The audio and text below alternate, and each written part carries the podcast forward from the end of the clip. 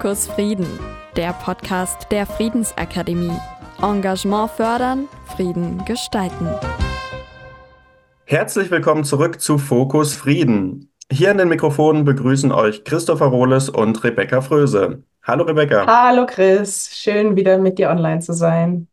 Rebecca, hast du mitbekommen, dass im vergangenen Jahr ein Bürgerinnenrat zum Thema Ernährung ins Leben gerufen wurde? Er ist tatsächlich der erste vom Bundestag initiierte Bürgerinnenrat und sollte Handlungsempfehlungen zum Thema Ernährung erarbeiten.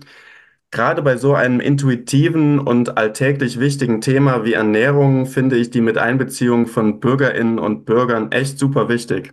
Ja, ich habe das, ich habe es schon mitbekommen, insbesondere weil ja bei uns am Lehrstuhl auch zu dem Thema geforscht wird und das natürlich dann auch immer mal wieder Thema war. Also Bürgerinnenräte, deliberative Demokratie, Beteiligung generell.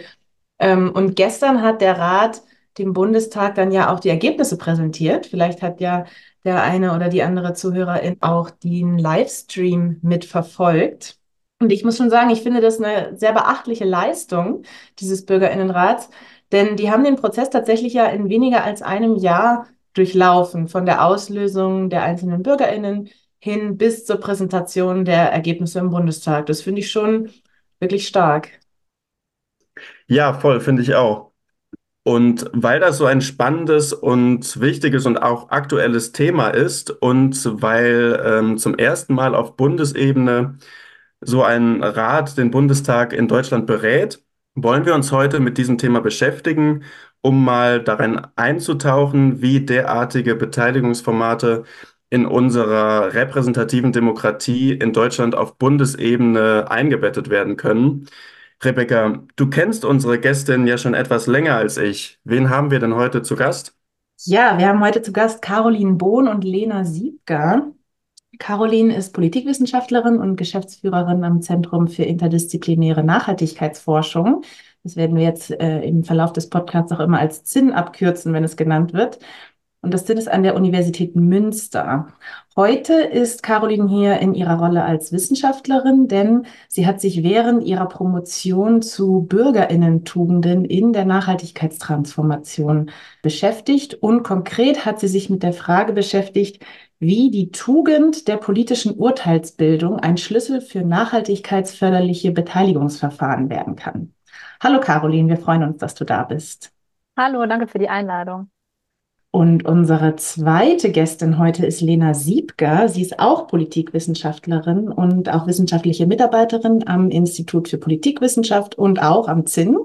Sie interessiert sich insbesondere für die Entwicklung und Gestaltung demokratischer Systeme im Kontext der Nachhaltigkeitskrise und forscht dazu auch in ihrer Doktorarbeit, nämlich insbesondere zu Fragen von disruptiven und transformativen Wirkungen deliberativer Demokratie. Hallo Lena, auch schön, dass du da bist. Hallo, ich freue mich. Sehr schön. Das waren jetzt ja schon sehr viele Worte und sehr viele vielleicht auch ähm, noch unbekannte Worte für unsere ZuhörerInnen. Und deswegen als allererstes mal die Frage an euch beide, aber vielleicht zunächst einmal an Lena. Deliberation oder deliberative Beteiligung, was kann man eigentlich darunter verstehen? Ja, Deliberation ist eine relativ neue Form der demokratischen Beteiligung oder Einflussnahme. Also es gibt ja ganz viele Formen, ähm, wie BürgerInnen demokratisch ähm, Einfluss nehmen können, zum Beispiel über Wahlbeteiligung oder direkte Demokratie oder durch das Engagement in Parteien oder Verbänden.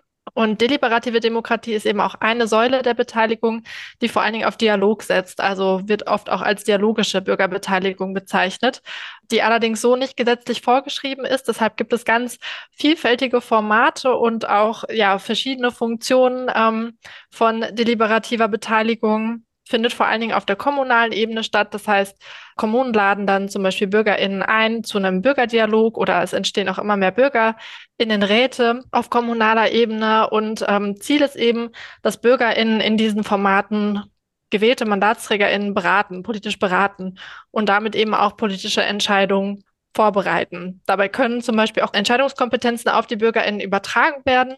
Das entscheidet dann aber die jeweilige Kommune, ob das am Ende auch passiert. Es gibt auch ein paar äh, Formate auf nationaler Ebene, aber wie gesagt, ganz groß im Kommen sozusagen ist das auf kommunaler Ebene. Ich weiß nicht, ob das schon mal so einen ersten Einblick gibt. Ja, auf jeden Fall. Danke für den Überblick. Wie sieht es denn mit der Legitimität dieser Gremien, nenne ich sie mal, aus? Ich meine, wir haben ja eine repräsentative Demokratie, wir haben äh, gewählte VertreterInnen, politische VertreterInnen, die für uns Entscheidungen treffen. Ja, und, und wer wird da eingeladen und wer wird nicht eingeladen? Und was sind allgemeine Herausforderungen? Vielleicht kannst du dazu auch noch mal ein bisschen was sagen. Mm, also auch also dadurch, dass diese Formate ja nicht gesetzlich vorgeschrieben sind, es gibt zum Beispiel Leitlinien, die Kommunen sich selbst geben oder gegeben haben, ähm, aber dadurch gibt es auch kein einheitliches Rekrutierungsverfahren sozusagen. Das heißt, auch das wird unterschiedlich gehandhabt, ist auch ressourcenabhängig, ähm, weil bestimmte Rekrutierungsmethoden deutlich aufwendiger sind als andere und auch einfach mehr Geld kosten als Goldstandard wird im Moment ähm, sozusagen die Zufallsrekrutierung gehandhabt. Das heißt, per Losverfahren über ähm, Melderegister werden BürgerInnen zufällig ausgewählt. Da gibt es dann auch noch die Möglichkeit, eine geschichtete Zufallsauswahl zu machen. Das heißt, Ziel ist so eine Art Mini-Public, das heißt, ähm, ein repräsentatives Bild zum Beispiel von der Stadtbevölkerung zu erreichen.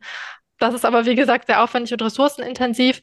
Deshalb laden viele Kommunen auch offen ein. Das heißt, äh, es gibt eine offene Einladung und wer interessiert ist, kommt dann.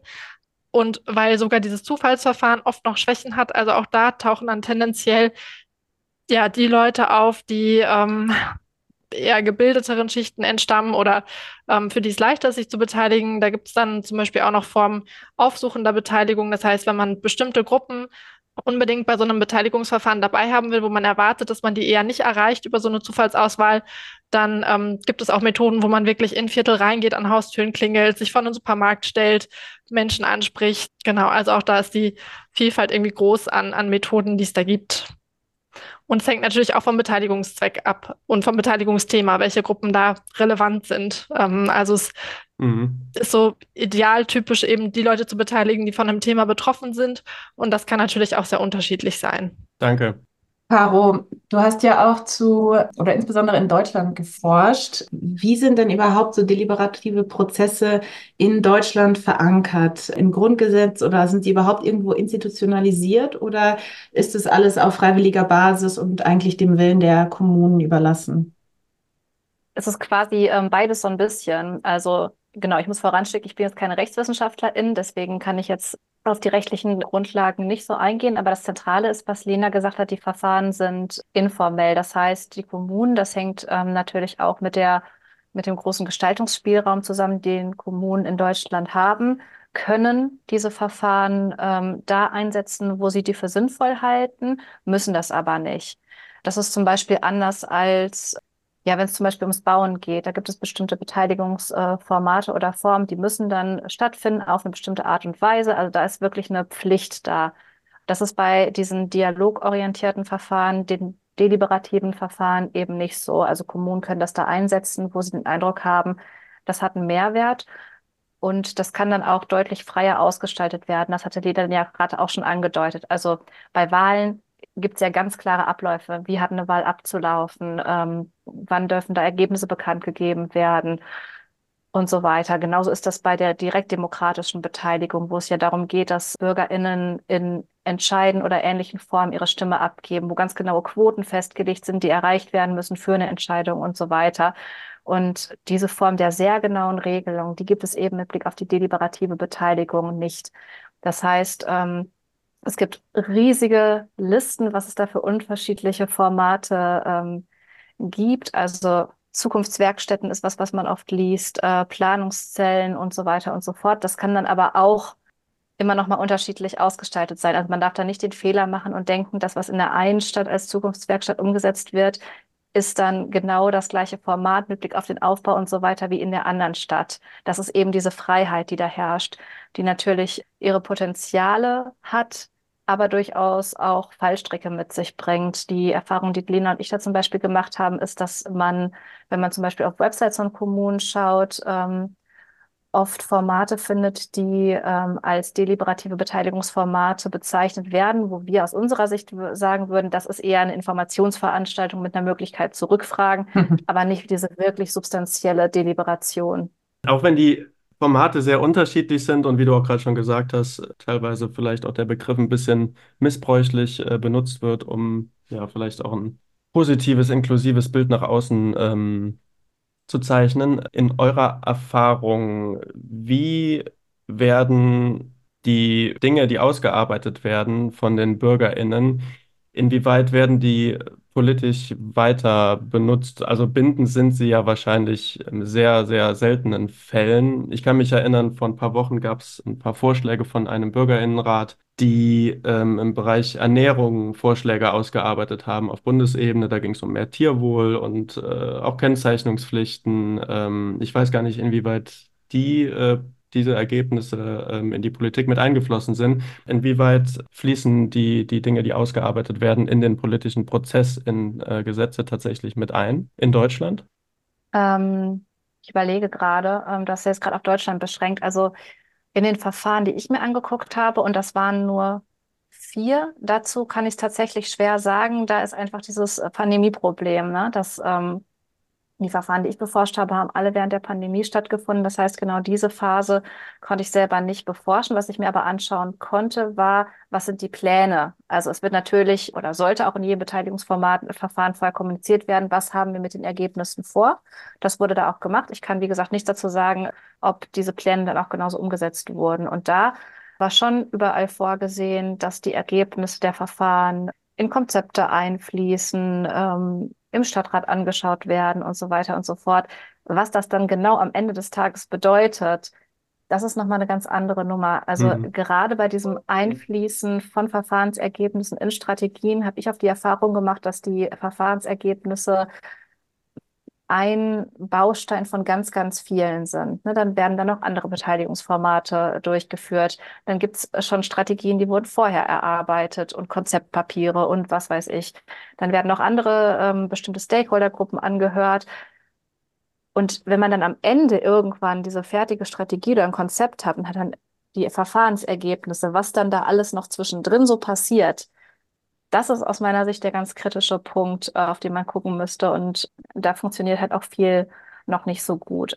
Es gibt ja auch in der Theorie schon gute Überlegungen, wie man da verschiedene Formen der Beteiligung koppeln kann. Dass man zum Beispiel sagt, ähm, die Stärke der Deliberation liegt, wenn sie gut funktioniert, darin, dass man ähm, ausgewogene Maßnahmenvorschläge, Empfehlungen, wie auch immer bekommt. Und das kann man dann vielleicht koppeln mit der repräsentativen Demokratie, ähm, mit direktdemokratischen Verfahren und damit ähm, zumindest darauf hinwirken, dass die Sachen auch tatsächlich umgesetzt werden. Und gut, dass das klappt, ist dann nochmal eine andere Frage, weil wir dann natürlich auch auf unterschiedliche Beteiligungsformate blicken, die alle ihre eigenen Probleme mit sich bringen. Ähm, also in dem Moment, wo wir sagen, das, was in dem deliberativen Format besprochen wurde, das ist jetzt quasi fertig. Wir haben jetzt beispielsweise eine Liste von Empfehlungen und jetzt geht das in so ein repräsentatives Gremium.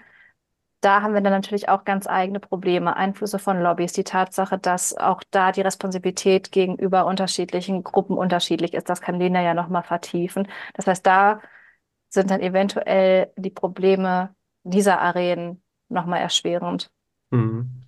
Ja, auf die Frage nach der Repräsentation würde ich, ähm, würde ich später nochmal eingehen, auf jeden Fall, Lena. Ich habe noch eine Frage zuvor, nämlich, ähm, wir haben jetzt ja schon über deliberative Formate in Deutschland gesprochen und wenn man so die Medien verfolgt, dann könnte man ja das Bild gewinnen, dass Deutschland insgesamt deliberativer wird. Ähm, irgendwie hört man mehr von solchen Formaten, vielleicht gibt es im eigenen Stadtteil auch schon Formate oder vielleicht haben die ein oder anderen unserer ZuhörerInnen auch schon an solchen Formaten teilgenommen. Aber was lernt ihr denn eigentlich aus der Empirie? Caro, du hast es ja mit äh, erforscht. Ähm, Lena, du planst es auch noch mit zu erforschen. Ähm, hast dich viel mit der Theorie und auch schon mit dem beschäftigt, was so läuft. Und ähm, warst, oder ich glaube, ihr beide wart ja auch schon in, als Gutachterin, äh, Caro nicht, aber Lena als Gutachterin ähm, für so die ja, Begutachtung von deliberativen Formaten eingebunden. Lena, wie, wie sieht es denn aus? Wird Deutschland deliberativer? Ähm, ja, also es gibt insgesamt wenig Überblicksdaten. Das ist tatsächlich ein Problem, was aber auch dem geschuldet ist, dass diese Formate eben nicht gesetzlich vorgeschrieben sind und wie Caro schon stark gemacht hat, dass sie informell sind und da ja jede Kommune äh, die freiwillig initiiert und da natürlich das auch unterschiedlich nachhält. Ähm, es gibt zwei Studien, einmal von Uwe Rehmer, der ist Politikwissenschaftler an der Uni Stuttgart. Ähm, die haben mal versucht, für Baden-Württemberg eine große Studie anzulegen und ähm, zu schauen, wie ha haben sich die Verfahrenszahlen in den letzten Jahren entwickelt. Und wir haben im Engage-Projekt, das am ZIN durchgeführt wurde, für das ich auch gearbeitet habe, haben wir auch eine Trendanalyse durchgeführt und äh, mit dem Fokus auf NRW. Und wir haben festgestellt, dass es, also eben gerade, wie Caro sagte, die Verfahren werden total unterschiedlich bezeichnet. Es stecken unterschiedliche Methoden dahinter. Ähm, das heißt, da gibt es äh, methodische Probleme auch der Datenerhebung. Aber wir konnten schon insgesamt einen Aufwärtstrend tatsächlich feststellen über die letzten zehn Jahre. Das heißt, ähm, ich glaube, man kann schon auch sehr gesichert sagen, dass es tatsächlich immer mehr deliberative Beteiligungsverfahren gab im Verlauf der letzten zehn Jahre, die auch ähm, zumindest ähm, hat es unsere Studie für NRW gezeigt, durchaus dialogintensiver geworden sind. Ähm, allerdings ist, sind da auch immer noch ganz viele eher informative oder konsultative Formate dabei, wo BürgerInnen also ja, eher informiert werden oder befragt werden zu bestimmten Themen. Ähm, genau, es gibt aber auch noch viele Kommunen, in denen noch gar keine Verfahren stattgefunden haben. Das heißt, das Bild ist da durchaus sehr unterschiedlich, aber ich glaube schon, dass man von einem Aufwärtstrend sprechen kann, der sich eben auch in der Forschung widerspiegelt. Also auch die Deliberationsforschung ist in der politischen Theorie ähm, sehr groß geworden in den letzten Jahren und ja im Moment so auch der dominante Zweig in der ähm, Demokratietheorie meiner Wahrnehmung nach.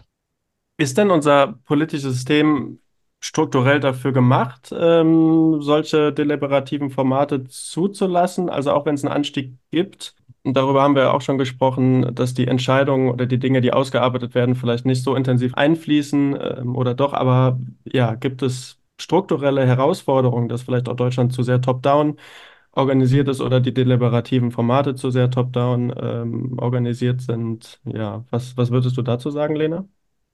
Also es kommt, glaube ich, tatsächlich darauf an, wie solche Verfahren gestaltet sind und wie man sie auch versteht, also welchen Zweck sie haben sollen ich nehme in der Literatur oder in der Forschungsliteratur wahr, dass Deliberation mit ganz, ganz vielen Potenzialen behaftet wird, also dass da ganz große Hoffnungen reingesetzt werden, ähm, dass es eben wieder zu einer stärkeren Demokratisierung beiträgt, dass BürgerInnen wieder aktiviert werden, sich demokratisch zu beteiligen, dass das ein Ort ist, wo auch Polarisierungen überwunden werden mhm. können, wenn man eben wieder verschiedene Gruppen miteinander in Dialog setzt, ähm, dass dadurch Konfliktlinien überwunden werden. Gerade auch mit Blick auf Nachhaltigkeit werden dann ähm, viele Potenziale deutlich.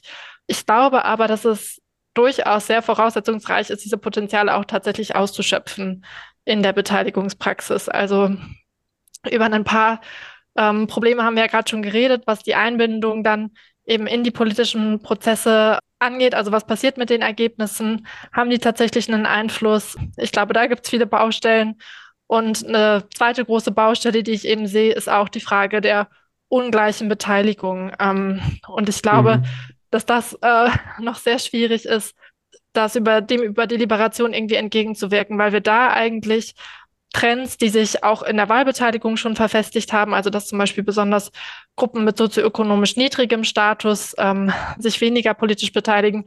Genau das sehen wir im Moment eigentlich auch bei deliberativen Beteiligungsverfahren, die ja auch von den Voraussetzungen her, die die Leute mitbringen müssen, um sich zu beteiligen, nochmal ähm, sehr viel anspruchsvoller sind, als sich jetzt einfach über eine Wahl zu beteiligen.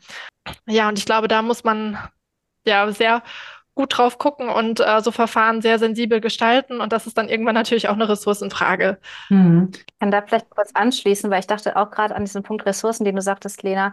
Also ähm, genau die Frage war ja, haben wir eigentlich die Strukturen im politischen System? Und wir haben die Strukturen ja in dem Sinne, als dass das politische System auf jeden Fall diese Form der Beteiligung erlaubt und zulässt und ähm, auch zunehmend fördert. Aber Strukturen heißt ja dann eigentlich, äh, je nachdem, wie man den Begriff versteht, eben auch sowas wie ähm, die Ressourcen, also zum Beispiel finanziell, gute Beteiligung kostet einfach Geld, aber auf kommunaler Ebene dann beispielsweise auch die ähm, Personen, die man dafür braucht, das Fachwissen. Ne? Also es gibt inzwischen immer mehr Kommunen, die auch Beteiligungsbeauftragte haben oder eigene Fachstellen für Be ähm, Beteiligung, die sich Beteiligungsrichtlinien geben. Das ist jetzt im Kommen, aber das ähm, ist auch eben eine neuere Entwicklung.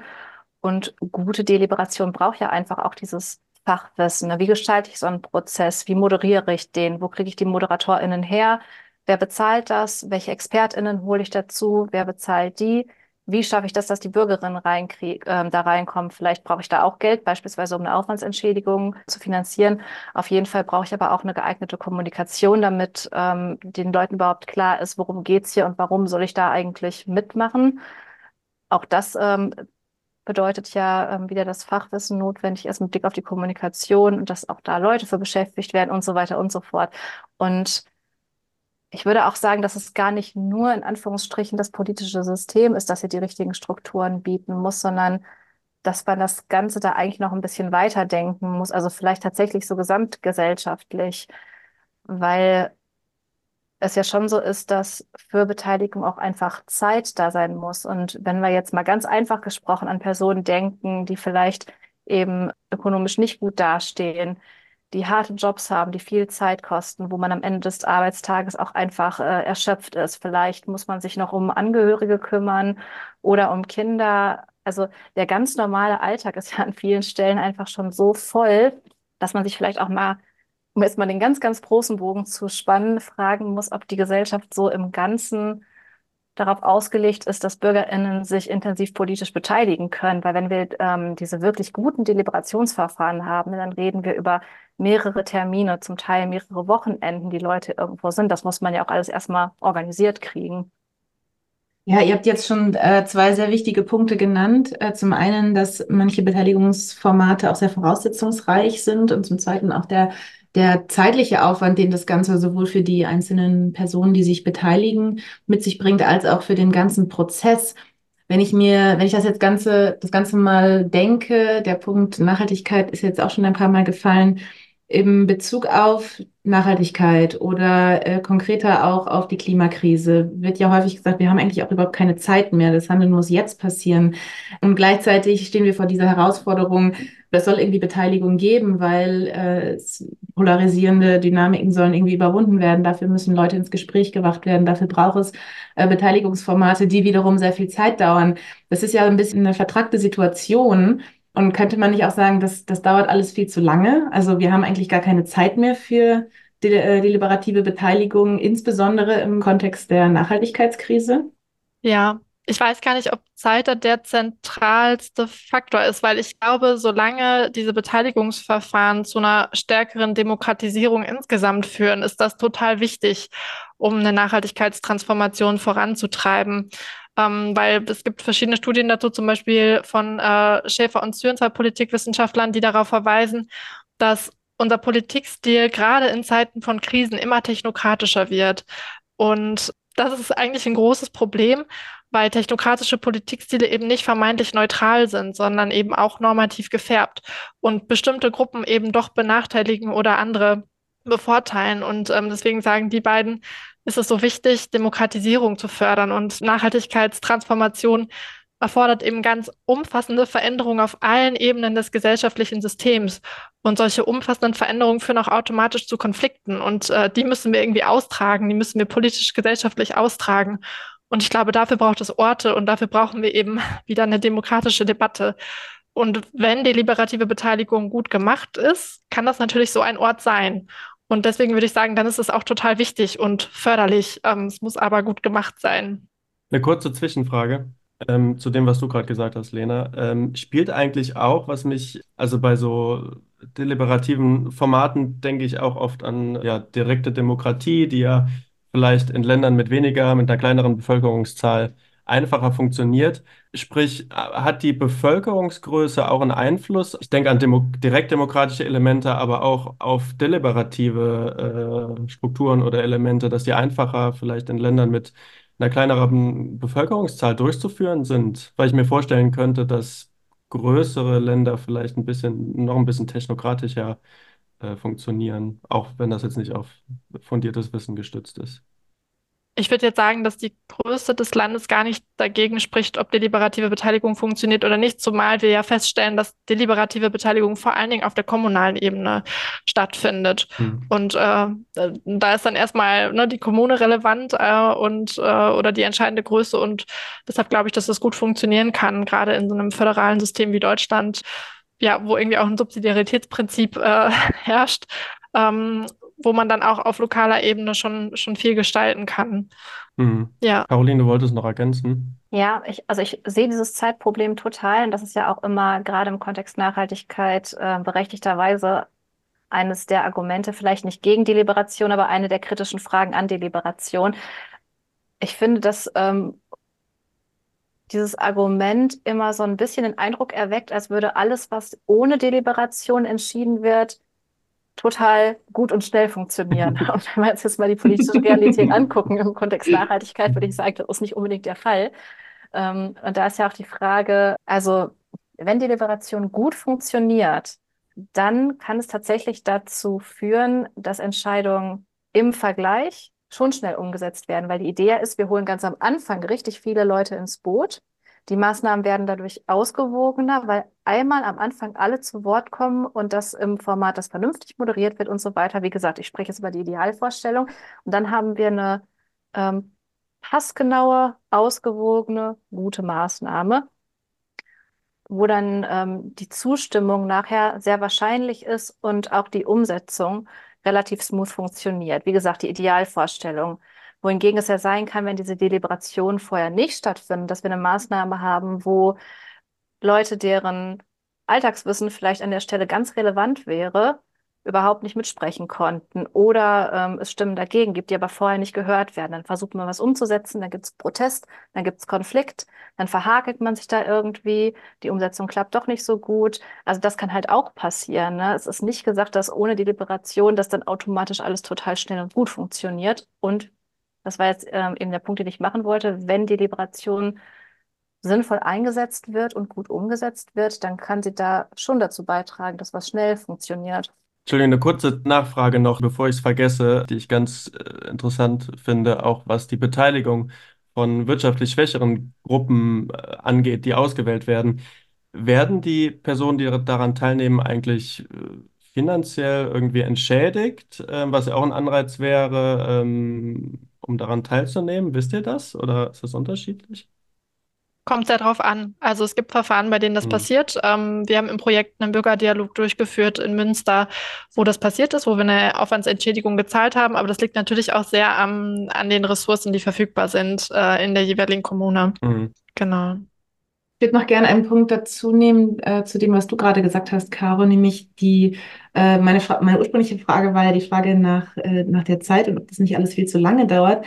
Aber man könnte ja auch noch, und ich stelle das jetzt einfach mal in den Raum und ihr könnt gerne darauf reagieren, es kommt ja dann auch noch auf die Qualität der politischen Entscheidungen an, also die, ähm, die äh, Qualität der politischen Entscheidungen ohne die Liberation ist ja nicht grundsätzlich nachhaltiger als die Mitdeliberation. Oder wenn wir uns das Beispiel Frankreich anschauen, darüber haben wir ja auch im Vorgespräch schon kurz gesprochen, wo dann der Bürgerinnenrat eigentlich sehr ja fast schon drastische Maßnahmen vorgeschlagen hat, die dann von der Politik ähm, wieder weiter verwässert wurden, wenn ich es jetzt mal so stark ausdrücken darf. Also die Frage ja auch, selbst wenn es länger dauert, sind die Maßnahmen dann vielleicht, und vielleicht habt äh, ihr da auch noch andere Erfahrungen, ähm, vielleicht ja sogar nachhaltiger als die politischen Entscheidungen ohne die Liberation. Also ich kann da tatsächlich zu den konkreten Erfahrungen nichts sagen. Das Problem ist da auch, dass in der entsprechenden Literatur dazu ähm, häufig mit einem Nachhaltigkeitsbegriff gearbeitet wird, der dann aber nicht wirklich erklärt wird. Und wir wissen ja, wie unterschiedlich ähm, nachhaltig verstanden werden kann. Ähm, das heißt, wenn da einfach nur steht, nachhaltigkeitsförderlich, müsste man eigentlich erstmal nachfragen, okay, was ist hier genau mit nachhaltigkeitsförderlich gemeint? Und also dieses Versprechen, dass die Liberation nachhaltigkeitsförderlich ist, ähm, ich sehe auch gute Gründe dafür, äh, dass sie das sein könnte unter bestimmten Bedingungen, damit es hier nicht äh, zu pessimistisch wird. Ähm, aber inwiefern das tatsächlich erfüllt wird, das ist empirisch tatsächlich schwierig zu sagen. Ja, ich glaube auch, es liegt so ein bisschen an der Ausgestaltung der Verfahren selbst. Also ähm, es gibt durchaus auch, glaube ich, Positionen, die befürworten würden, dass äh, deliberative Beteiligung ein Stück weit auch ne, einen erzieherischen Charakter hat und dass es da zum Beispiel auch um Nachhaltigkeitsbildung grundsätzlich gehen kann, was natürlich dann auch nachhaltigkeitsförderliche Outputs ja, erleichtert. Ich würde den Mehrwert von deliberativer Beteiligung vor allen Dingen aber in der Förderung von einer ganz allgemeinen Demokratisierung sehen und ähm, bei Nachhaltigkeitsfragen geht es ja auch ganz viel um Repräsentationsfragen. Also wir sind da an Gerechtigkeitsfragen dran, ne? also an Fragen intra- und intergenerationaler äh, Gerechtigkeit. Und ähm, die können wir eben vor allen Dingen umsetzen, wenn ja, benachteiligte Gruppen wieder stärker in demokratische Prozesse einbezogen werden. Und ich glaube, die Liberation kann dafür eben ein wichtiger Ort sein, Stimmen wieder ähm, ein Gehör zu verschaffen, die ansonsten in einer demokratischen Debatte zu wenig gehört werden. Und insofern glaube ich schon, dass ähm, mit deliberativer Beteiligung oder mit demokratischer, also gleichberechtigter demokratischer Beteiligung insgesamt ähm, wir auch Nachhaltigkeit fördern können. Und du hast gerade gesagt, zum einen, äh, ja, können verschiedene Gruppen werden in den Prozess mit einbezogen. Und ein weiteres wichtiges Out Outcome von deliberativen Prozessen ist ja auch, dass sich, dass die Menschen überhaupt zusammen an einen Tisch kommen und äh, diskutieren und Konflikte austragen, ähm, was ja nicht negativ konnotiert sein muss, ähm, wenn man, wenn man ja verschiedene politische Positionen austauscht und auch Personen mit verschiedenen sozialen und auch wirtschaftlichen Voraussetzungen kommen an einen Tisch. Also welcher, welchen Wert hat eine deliberative Demokratie, deliberative Prozesse, unabhängig von den ähm, konkreten politischen äh, Outcomes, also wenn alleine der Fakt, dass Menschen zusammenkommen. Caroline. Im Prinzip ähm, schwang, glaube ich, in deiner Frage schon viel mit. Also die ähm, möglichen Mehrwerte, die da gesehen werden, sind tatsächlich so Dinge wie ähm, gesamtgesellschaftlicher Zusammenhalt, Vertrauen, ähm, das Einwirken gegen Polari Polarisierung, aber auch die Förderung von bürgerinnenschaftlichen Kompetenzen, also einfach diese Erfahrung zu machen, ähm, ich spreche hier in einer Gruppe, ich werde gehört, ähm, ich erfahre, welche Wege dann diese Entscheidung nimmt. Also das sind so große Mehrwerte, die hier gesehen werden. Ich würde vielleicht auch den Aspekt der, Kon also weil du gerade Konflikt auch angesprochen hattest, ähm, den Aspekt der Konflikttransformation ansprechen. Also wir erleben ja im Moment auch ganz viel sehr destruktiven politischen Streit. Und äh, ja, so, so ein Rahmen für, für einen Dialog kann natürlich auch helfen, wieder konstruktiv ins politische Streiten zu kommen. Ähm, mhm. Und ja, erstmal Konfliktlinien aufzuzeigen, ähm, transparent zu machen, ähm, einander zuzuhören, auch informierte Entscheidungen zu treffen. Mhm. Genau. Der Konflikt ist ja, ist ja ein Aspekt und du hast jetzt ja schon die, ja, den konstruktiven Konfliktaustrag genannt. Mm, jetzt gibt es aber ja auch die quasi noch die, kann man sagen, die Steigerung von Konflikt, die Disruption und damit beschäftigst du dich ja auch in deiner Doktorarbeit, Lena. Braucht es Disruption? Wie könnte diese Disruption aussehen? Und ähm, also braucht es die Disruption für die Transformation? Was, was kannst du dazu sagen? Mm, also ich, ich würde sagen, dass Disruption vielleicht eine notwendige, aber nicht hinreichende Bedingung für eine Transformation ist. Das heißt, nicht jede Disruption ist vielleicht auch förderlich, um eine Transformation voranzutreiben. Aber wenn wir uns anschauen, wie weit wir vom 1,5 Grad Ziel zum Beispiel entfernt sind, dann ähm, liegt irgendwie sehr auf der Hand, dass wir wirklich sehr tiefgreifende, umfassende, schnelle Veränderungen brauchen. Und ja, ich, ich glaube, dass man mit so inkrementellen, kleinteiligen Schritten vorwärts ähm, da einfach nicht schnell genug vorankommen wird. Und deshalb halte ich es für, ja, für sinnvoll, ähm, auch disruptive Momente irgendwie wertzuschätzen oder Raum für Disruption zu schaffen, auch über solche Beteiligungsformate, weil aus meiner Perspektive, sowohl wie sie irgendwie in der Forschung konzeptionalisiert werden, als auch wie sie in der Praxis gestaltet werden, sind diese Verfahren oft sehr auf ja, einen Konsens angelegt, der am Ende entstehen soll, wo irgendwie alle Perspektiven gleichberechtigt eingefangen werden oder miteinander verhandelt werden. Ähm, und wo es auch viel stärker um Konfliktvermeidung geht, ähm, also wo man schnell in, in dieser Schiene des Perspektivwechsels einander verstehen, Konflikte vermeiden ist, anstatt äh, Konflikte auch aufkommen zu lassen und sichtbar werden zu lassen. Und ich glaube, ähm, dass dadurch viele Verfahren am Ende faktisch dazu führen, dass vielleicht ja, man sich wieder näher an einem eh schon bestehenden Status quo bewegt, als dass diese Verfahren tatsächlich transformativ wirken. Mhm. Und Caro, du hast dich ja auch genau mit dem Punkt in deiner Promotion sehr stark beschäftigt. Was, also, was hast du da noch weiter herausgefunden und welche Rolle können vielleicht auch Emotionen in solchen Prozessen spielen? Ähm, genau, ich kann da vielleicht so ein bisschen äh, kurz zu sagen, warum das für mich wichtig war oder in welcher Hinsicht. Also ich habe mich ja, wie du eingangs schon erwähnt hast, mit der Frage beschäftigt, inwiefern die Liberationsverfahren eigentlich die Tugend der politischen Urteilsbildung, ich spreche von grüner politischer Urteilsbildung, fördern. Ich habe da selber Ideen zu formuliert, was für Bedingungen da erfüllt sein müssen und habe geschaut, ob die vielleicht in Verfahren heute schon erfüllt werden, quasi zufälligerweise. Und für mich war da ein wichtiger Punkt, dass ähm, in dieser Phase der Deliberation, also der Diskussion, alle wirklich ihre Meinung einbringen können, Perspektivwechsel stattfindet, aber eben auch Konflikte ausgetragen werden und Abwägungen gemacht werden. Und das, was für mich da spannend war, war, dass da so ganz viele Widersprüche eigentlich aufgetaucht sind. Also ich habe mit VerwaltungsmitarbeiterInnen und BürgerInnen aus diesem Verfahren gesprochen. Und was ich erstmal positiv bewerten würde, es war auf Seiten der Verwaltung immer klar, Dissens ist in Ordnung.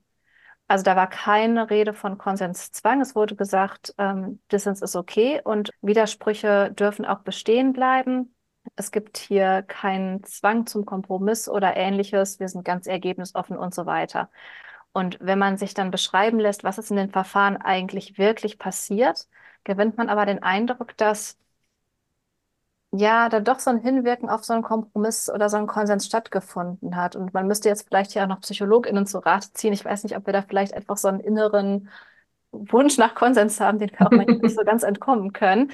Aber das war dann auch ich würde sagen, ein Kompromiss, der keine inhaltliche Annäherung war, sondern manchmal eher so ein Unsichtbarmachen von Gegensätzen. Also entweder würde ich sagen, ist man dem Konflikt ausgewichen, dem gesagt wurde, wir sammeln jetzt erstmal nur Vorschläge. Wir haben hier eine bestimmte Herausforderung und jeder darf mal seine Ideen einbringen. Und ähm, da kann natürlich zweierlei passieren. Entweder ich habe eine Gruppe, die nicht besonders repräsentativ ist, dann ist ja die Wahrscheinlichkeit hoch, dass die Leute sich in der Tendenz einig sind so dann habe ich wahrscheinlich nicht besonders viele Widersprüche. Und dann gibt es vielleicht auch tatsächlich nicht viel Anlass für Konflikt.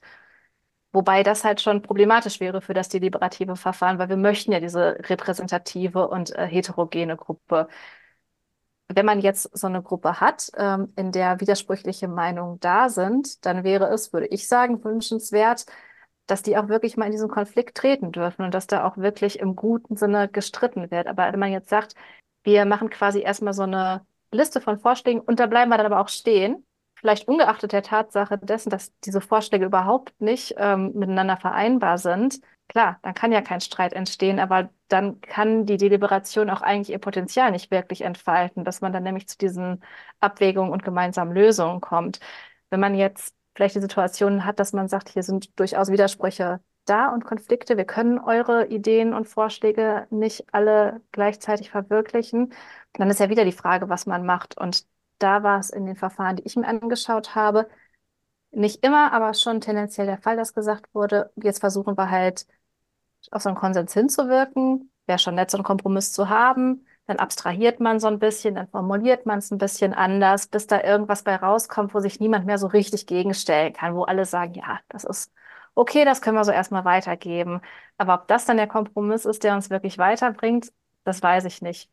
Also, und die Idee war ja eigentlich zu sagen, wenn Dissens da ist, dann versuchen wir den auf den Grund zu gehen und versuchen zu schauen, wo ist denn hier eigentlich der Punkt, an dem wir uns nicht einig sind und den möglichst genau zu identifizieren. Das passiert dann eben nicht.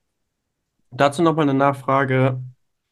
Was glaubst du, Caroline, ist es denn ähm, im Kern, äh, was diese deliberativen Prozesse so wertvoll macht? Ähm, ich habe gerade daran gedacht, dass ich schon mal gehört habe, dass es evolutionär für Menschen äh, auch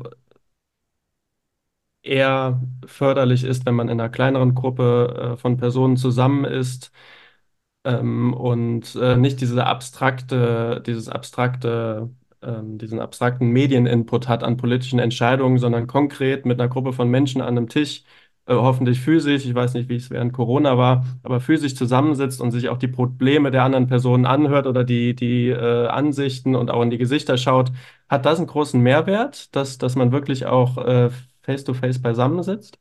Also tatsächlich ist ja die Hoffnung, ähm, jetzt springe ich nochmal ganz an Anfang, dass eine Präferenztransformation stattfinden kann in diesen Verfahren. Was heißt das? Wir haben ja eingangs gesagt, die deliberative Beteiligung unterscheidet sich von der direkten und der repräsentativen Beteiligung. Bei der direkten Beteiligung, BürgerInnen entscheiden beispielsweise, oder der repräsentativen Beteiligung, Wahlen zum Beispiel, gehe ich halt hin und gebe meine Stimme ab. Vielleicht führe ich vor dem Wahllokal ein paar Gespräche oder habe mich vorher informiert. Das ist aber nicht unbedingt nötig. Und diese Stimmen, die werden einfach summiert. Das ist Präferenzaggregation, weil ich halt einfach diese Summe bilde. Bei der Deliberation ist eben die Idee, dass eigentlich eine Präferenztransformation stattfindet. Also ich komme mit einer bestimmten Position in ein Verfahren rein, vielleicht durchaus auch eigeninteressiert, was ja erstmal völlig in Ordnung ist. Ähm, aber dann passiert ja was vor dem Zeitpunkt, an dem ich mit anderen diese Maßnahmenvorschläge beschließe, nämlich genau das, was du gerade schon beschrieben hast. Ich unterhalte mich mit denen, ich komme ins Gespräch, ich kriege natürlich Wissensinput. Ähm, ich lerne aber auch andere Alltagsperspektiven kennen, versetze mich in andere Personen hinein. Und für das Deliberationsverständnis, ähm, in dem ich mich auch verorte, wäre ganz wichtig, dass ich dann überlege, meine Position, mit der ich eingangs hier reingekommen bin, meine politischen Forderungen, sind die, was für Konsequenzen hätten die eigentlich in der Umsetzung für diese anderen Personen? Wäre das in Ordnung? Mhm. Und in dem Moment, wo ich merke, wenn das, was ähm, ich eingangs eigentlich ähm, politisch gefordert hätte, umgesetzt wird, dann hat das ähm, Folgen, die aus Sicht anderer Personen eigentlich überhaupt nicht vertretbar sind. Mhm. Dann wird an mich eben der Anspruch gerichtet, einen Schritt zurückzugehen und diese Position zu verändern. Das wäre eben diese Präferenztransformation. Und dann würden wir zum anderen Ergebnis kommen. Und der Witz an der Sache, also ich finde, die Idee hat ganz viele positive Seiten, ist ja, dass ich dann individuell meine Präferenz verändert habe. Also in mir selbst hat eine Transformation stattgefunden, aber die überträgt sich dann ja idealerweise eben auch auf diese gesellschaftliche Ebene. Und ähm, das ist natürlich gerade im Kontext Nachhaltigkeit besonders herausfordernd, weil wir ja gesagt hatten, für die Liberation ist es wichtig, dass die Perspektiven aller potenziell Betroffenen einbezogen werden. Das sind natürlich im Kontext Nachhaltigkeit unglaublich viele Menschen. Wir bleiben erstmal nur bei Menschen, man könnte jetzt auch noch auf die Nichtmenschen eingehen. Denn es geht ja um das Wohl aller heutigen und zukünftigen Generationen. Da stellt sich dann die Frage, wo Lena bestimmt gleich noch mehr zu sagen kann, wie kriegt man diese Form der Repräsentation hin? Also meine Position ist, wenn Deliberation nachhaltigkeitsförderlich sein soll, dann braucht sie diesen Perspektivwechsel und die Präferenztransformation. Es müssen aber wirklich die Perspektiven auch dieser Menschen in anderen Ländern und der zukünftig Lebenden einbezogen werden. Und wenn ich versuche, eine Entscheidung im Sinne dieser ganzen großen Gruppe zu treffen und mir das erleichtert wird durch die Liberation, dann kann die auch tatsächlich nachhaltigkeitsförderlich wirken. Ich würde gerne noch was dazu ergänzen, wenn ich darf, ähm, weil, also wie Caro sagt, es wird natürlich schwierig. Also zukünftige Generationen kann man nicht personell beteiligen, die leben einfach noch nicht. Aber ich glaube trotzdem, dass die Liberation ein wichtiger Ort ist, wo verschiedene gesellschaftliche Gruppen wirklich selbst unmittelbar für sich sprechen können. Ich glaube, ähm, dass wir Politik und gerade Nachhaltigkeitspolitik nicht nur über Stellvertretung machen können, weil zum einen die Interessen unterschiedlicher Gruppen unterschiedlich gut organisiert sind.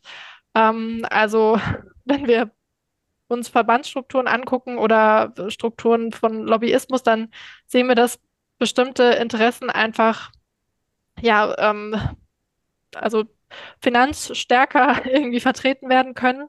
Ähm, und zum Zweiten sehen wir, dass die äh, Responsivität von PolitikerInnen gegenüber gesellschaftlichen Gruppen unterschiedlich ist. Also es gibt eine Studie von Lea Elsässer und KollegInnen, auch wieder im Umfeld von Armin Schäfer, also PolitikwissenschaftlerInnen, die gezeigt haben, dass Bundestagsabgeordnete, egal welcher Parteizugehörigkeit, in ihren Entscheidungen eher die Interessen von einkommensstärkeren, besser gebildeten Gruppen vertreten.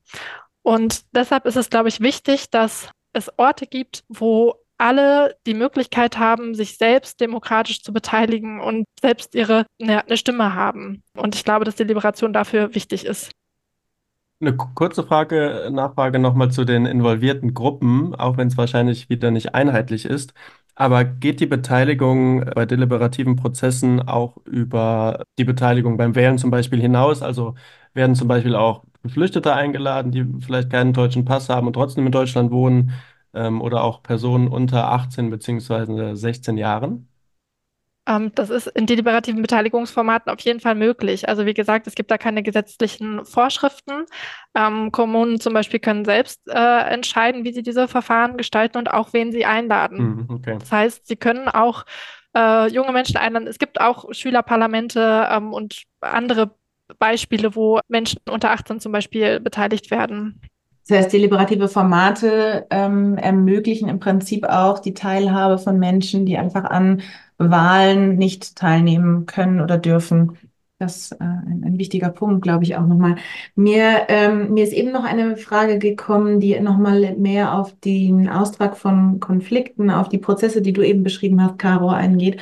Und zwar ist es ja nicht nur, im, oder kann ich mir vorstellen, dass deliberative Formate nicht nur in Bezug auf das Wissen, was man vielleicht braucht oder die Zeit voraussetzungsreich sind, um zu partizipieren, sondern ja auch ein ganz schön viel, wenn ich mir vorstelle, was du gerade so beschrieben hast, ganz schön viel Empathie eigentlich ähm, verlangen äh, gegen oder auch Konfliktfähigkeit überhaupt von den Teilnehmenden. Inwieweit ist eine fehlende Empathie oder fehlende Konfliktfähigkeit in so deliberativen Formaten auch hinderlich? Oder was für Strategien gibt es da auch in Beteiligungsformaten, so etwas zu entwickeln unter den Menschen oder insgesamt auch zu stärken oder überhaupt darauf einzugehen?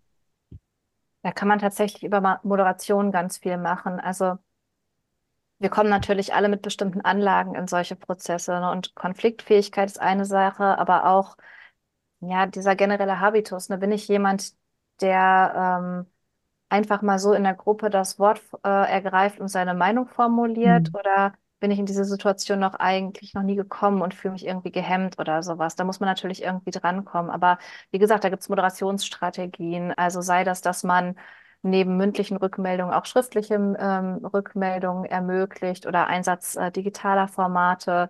Ähm, zur Konfliktfähigkeit, da ist ja auch die Moderation ähm, ganz entscheidend. Habe ich einen Moderator oder eine Moderatorin, die auch Menschen, die das Wort immer an sich reißen, mal stoppt und da einen klaren Cut macht und schaut, dass da eine Gleichberechtigung da ist. Und ähm, auch was die Empathie angeht, da geht es natürlich auch darum, das rechte Maß zu finden und die Potenziale, aber auch ja die Herausforderung von Empathie zu sehen. Also ich würde sagen, Empathie ist total entscheidend äh, für die Liberation. Gerade die, die Liberation, ähm, die ich für richtig halte, bei der es ja um Perspektivwechsel geht, da muss man sich ja fragen, wie soll das gehen ohne Empathie. Ähm, gleichzeitig ist Empathie unter anderem ja auch parteiisch. Also ich kann mich einfach in einige Menschen anders äh, reinversetzen, besser reinversetzen als in andere. Und das einfach zu reflektieren und vielleicht auch zu merken, okay, in welche Position kann ich mich jetzt nicht reinversetzen und was mache ich dann? Das ist halt wichtig und da ist Moderation und Prozessgestaltung ganz entscheidend, dass man zum Beispiel Methoden hat, die eben nicht immer nur auf Wissen abzielen, sondern die auch auf Emotionen abzielen und den Raum geben. Ich würde vielleicht auch dafür plädieren, ähm, deliberative Beteiligung selbst auch als Lernort für demokratische Kompetenzen zu verstehen und nicht zu erwarten, dass da von vornherein, also oder dass nur BürgerInnen da teilnehmen können, die schon perfekte Kompetenzen ausgebildet haben, sondern dass das eben auch Ort ist, wo sowas erlernt und eingeübt werden kann. Mhm. Ganz wichtiger Punkt, ja. Wenn wir jetzt nochmal eine, eine Ebene höher gehen sozusagen, das war ja jetzt der sehr ähm, direkte deliberative Ort, ähm, welchen politischen Umgang bräuchte es denn auch für die Gestaltung solcher Formate im Kontext der Nachhaltigkeitskrise? Oder was wären so eure Empfehlungen jetzt erstmal auf politischer Ebene, um das Potenzial von deliberativen Formaten noch mehr zu nutzen und noch mehr auch einfließen zu lassen in politische Entscheidungen? Caro. Ähm, ich fange mal an mit so einer Liste und Lena kann ich dann ja ergänzen. genau. Also ich würde ganz sagen, allgemein erstmal dieser Punkt ähm, Strukturen, den wir eingangs schon gesagt hatten. Ne? Es muss, ähm, es muss das Personal sozusagen dafür da sein, es müssen die Finanzen dafür da sein, es muss Expertise in den Kommunen da sein. Dann die Einbettung in das politische System, also die Frage, wie koppel ich deliberative Beteiligung äh, geschickt mit anderen Beteiligungsformen sodass ähm, die Beteiligungsergebnisse am Ende tatsächlich ähm, auch umgesetzt werden können. Also ansonsten, also unter anderem zum riesigen Frust führen kann bei BürgerInnen, aber ne, selbst wenn man eine nachhaltigkeitsförderliche Empfehlung hat und die nicht umgesetzt werden, dann bringt es ja nichts. Das sind alles Punkte, wo ich sagen würde, neben Repräsentativität, die sind ähm, unabhängig vom Kontext Nachhaltigkeit relevant auf Basis meiner eigenen Forschung und meiner theoretischen Verordnung wäre mir ganz wichtig, dass bei Deliberationsverfahren, die auf Nachhaltigkeit ausgerichtet sind, Nachhaltigkeit auch wirklich der Orientierungspunkt sein muss.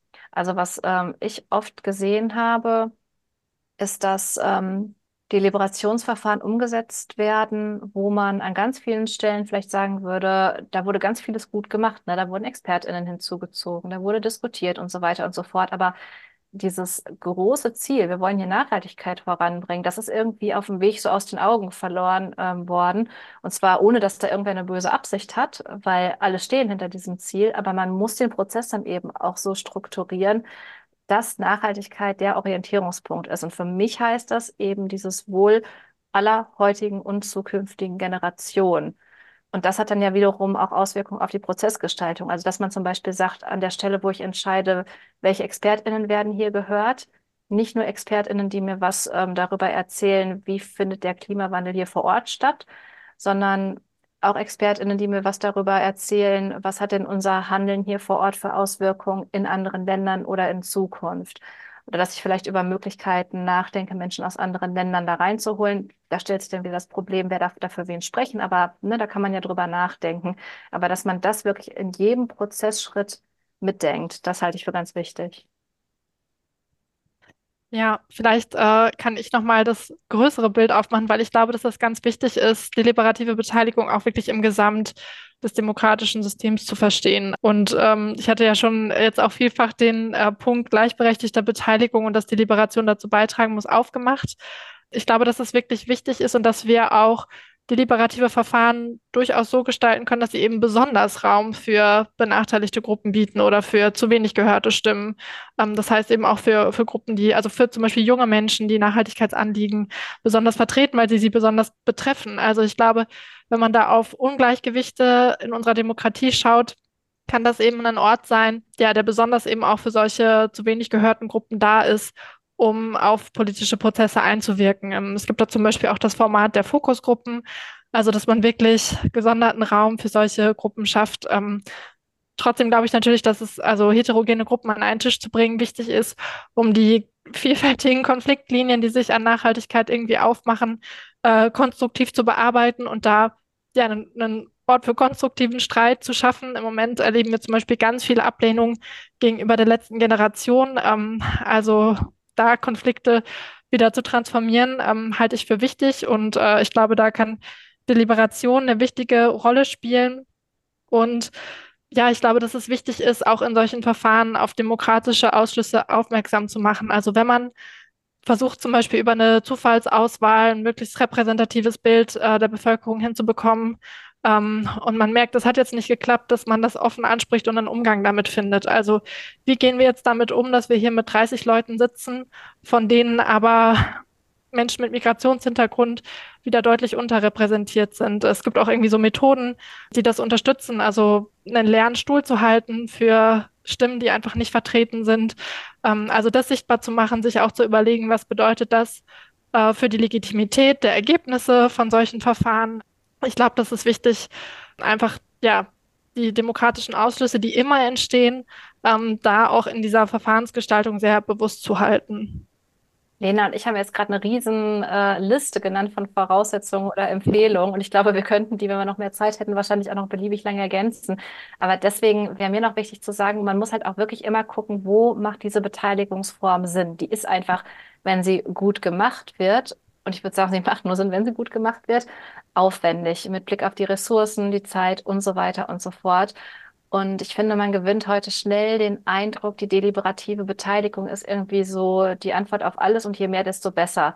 Aber ich denke, man sollte schon äh, sehen, dass die bei bestimmten Entscheidungen Sinn macht und bei anderen vielleicht weniger. Und wir haben auch noch andere Beteiligungs- äh, Form. Also hier gibt es ja wirklich eine große, große Vielfalt an Beteiligungsformaten, dass man da schaut, welches Format macht wo Sinn und wo brauchen wir die deliberative Beteiligung, wo ist die sinnvoll einsetzbar. Du hast gerade gesagt, dass äh, deliberative Beteiligung ähm, ja immer mehr angewandt werden ähm, für verschiedene Sachfragen.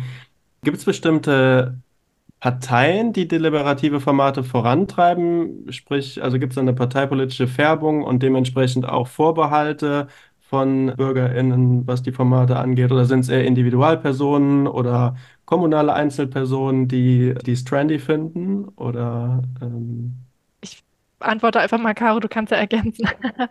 es wäre mir jetzt nicht bekannt, dass es da große parteipolitische Färbungen gibt. Also, dass es so sehr abhängig ist davon, welche Parteien da irgendwie vertreten sind, ob Beteiligungsverfahren stattfinden oder in welcher Häufigkeit oder nicht. Ähm, es gibt durchaus auch Initiativen, die aus der Bürgerinnenschaft herauskommen. Also ähm, im Moment äh, sind auch Bürgerräte groß im Trend und das geschieht oft auch durch Bürgerinitiativen, die sich dann dafür einsetzen, dass solche Instrumente gestärkt werden äh, in der Kommunalpolitik. Ähm, genau, so viel kann ich dazu sagen. Okay, danke. Ja, vielen Dank. Jetzt haben unsere ZuhörerInnen einen großen Strauß an äh, Ideen, Möglichkeiten, äh, auch überhaupt an Inspirationen, auch deliberativer Formate gehört. Ich würde sagen, wir kommen so langsam zum Schluss, aber bevor wir das machen, würde ich euch gerne noch einmal, vielleicht beginnend mit Lena und dann abschließend Caro, nochmal das Wort geben, wenn es noch Aspekte gibt, die ihr gerne noch loswerden möchtet, die ihr unseren Zuhörenden mitgeben wollt oder auch einfach noch eine Frage beantworten, die wir noch gar nicht gestellt haben. Lena. Also ich glaube, ich habe, äh, also es ist irgendwie deutlich geworden, was auch irgendwie mein Herzensanliegen ist, also dass deliberative Beteiligung insgesamt zu gleichberechtigten demokratischen Einflussmöglichkeiten beitragen muss. Und ähm, ich halte es für total hilfreich, da auch nicht zu starr in einer bestimmten Denkschule zu stecken. Also ähm, was ich auch in meiner Forschung viel mache, ist nochmal aus Perspektiven der kritischen Theorie oder der agonalen und radikaldemokratischen Ansätze, die es gibt, auf die Liberation zu gucken. Genau, das heißt, ja, ich, ich halte einfach auch für wichtig, äh, mit solchen Formaten flexibel umzugehen und ja, Konflikt nicht zu vermeiden, sondern äh, da, wo er auftritt und er tritt notwendigerweise auf, wenn, wenn es um große Veränderungen äh, im Kontext Nachhaltigkeitstransformation geht, ja, den Konflikt da auch wirklich als konstruktiv wahrzunehmen. Das war für mich wirklich auch so ein Game Changer, auch als ich selbst in der Rolle der Organisatorin eines Bürgerdialogs war, ähm, hatte ich auch das Gefühl, wir müssen hier doch zu einem Konsens kommen, es soll alles ganz harmonisch ablaufen. Ähm, aber jetzt ähm, in der wissenschaftlichen Reflexion dessen, ähm, würde ich den Konflikt wirklich viel mehr wertschätzen und die Liberation als Raum sehen, der wirklich eine Chance bietet, solchen Konflikt auch gut auszutragen. Ich finde es auch schön, dass Lena hier jetzt nochmal so einen positiven Punkt gemacht hat, weil ich glaube, wir rutschen in diesen Formaten auch äh, schnell da rein ab. Und mit uns meine ich jetzt Lena und mich, wenn ich das so sagen darf, Lena, dass wir die Nachteile und Herausforderungen von Deliberation in den Fokus rücken, was einfach der Tatsache geschuldet ist, dass äh, diese Hoffnung, die da, wenn man in die entsprechende Literatur schaut, so unglaublich groß in die Deliberation gesetzt werden. Also dass man manchmal das Gefühl hat, dass es wirklich so dass äh, ein Heilmittel, damit haben wir die äh, Nachhaltigkeitskrise und die Krise der Demokratie eigentlich ähm, direkt mit einer Klappe geschlagen. Und da ist es uns, glaube ich, immer wichtig zu sagen, Vorsicht, es gibt eben auch Herausforderungen und dafür müssen Bedingungen ähm, erfüllt sein. Aber gerade deswegen ist es auch mir am Ende nochmal wichtig, den Punkt zu machen. Ich sehe auch total viele Mehrwerte von guter Deliberation, wenn eben bestimmte Bedingungen erfüllt sind. Also diese Entscheidungsfindung im Sinne einer generationsübergreifenden Weltgemeinschaft, die ich ja vorhin schon angesprochen hatte, und tatsächlich auch der Beitrag ähm, zu einer lebendigen Demokratie, wenn eben die Herausforderungen, ähm, die Bedingungen geschaffen sind. Ähm, also ähnlich wie Lena komme ich auch aus einer anderen theoretischen Richtung als häufig üblich zur Deliberation. Also ich habe das Gefühl, gerade im deutschsprachigen Raum ist Deliberation so ein bisschen gleich Habermaß und äh, das ist es dann für viele erstmal auch. Ähm, ich selber ähm, arbeite halt mehr zum Republikanismus und da ist Deliberation als ein Format, in dem Bürgerinnentugend ähm, sich manifestieren kann, ähm, in dem die aber auch erlernt wird, ganz wichtig. Und Bürgerinnentugend als Ausdruck einer bestimmten Haltung, unter anderem auch bejahend für ein bestimmtes politisches System und orientiert am Gemeinwohl und die Liberation als Raum, in dem ich wirklich Bürgerin sein kann und das Bürgerinnensein praktizieren kann. Also ich bin ja in meinem Alltag Arbeitnehmerin, Konsumentin, Mutter, was weiß ich, ich habe hunderttausend verschiedene Rollen und das Deliberationsformat als Raum, in den ich reinkomme, und indem ich eine Bürgerin bin, die eine Mitverantwortung trägt für dieses großgedachte Allgemeinwohl und für das politische System. Das ist mir ganz wichtig. Und ich glaube, das ist ein wunderbares Schlusswort und ähm, without further ado wollte ich schon fast sagen, brauchen wir gar nicht mehr viel hinzuzufügen. Ganz vielen Dank, dass ihr heute euch die Zeit genommen habt, mit uns zu diesem spannenden Thema zu sprechen und uns Einblicke in eure Forschung zu geben. Ähm, wir freuen uns, dass ihr da wart und sagen an euch vielen Dank und auf Wiedersehen. Dankeschön. Sehr gerne. Vielen Dank euch. Tschüss. Tschüss. Tschüss.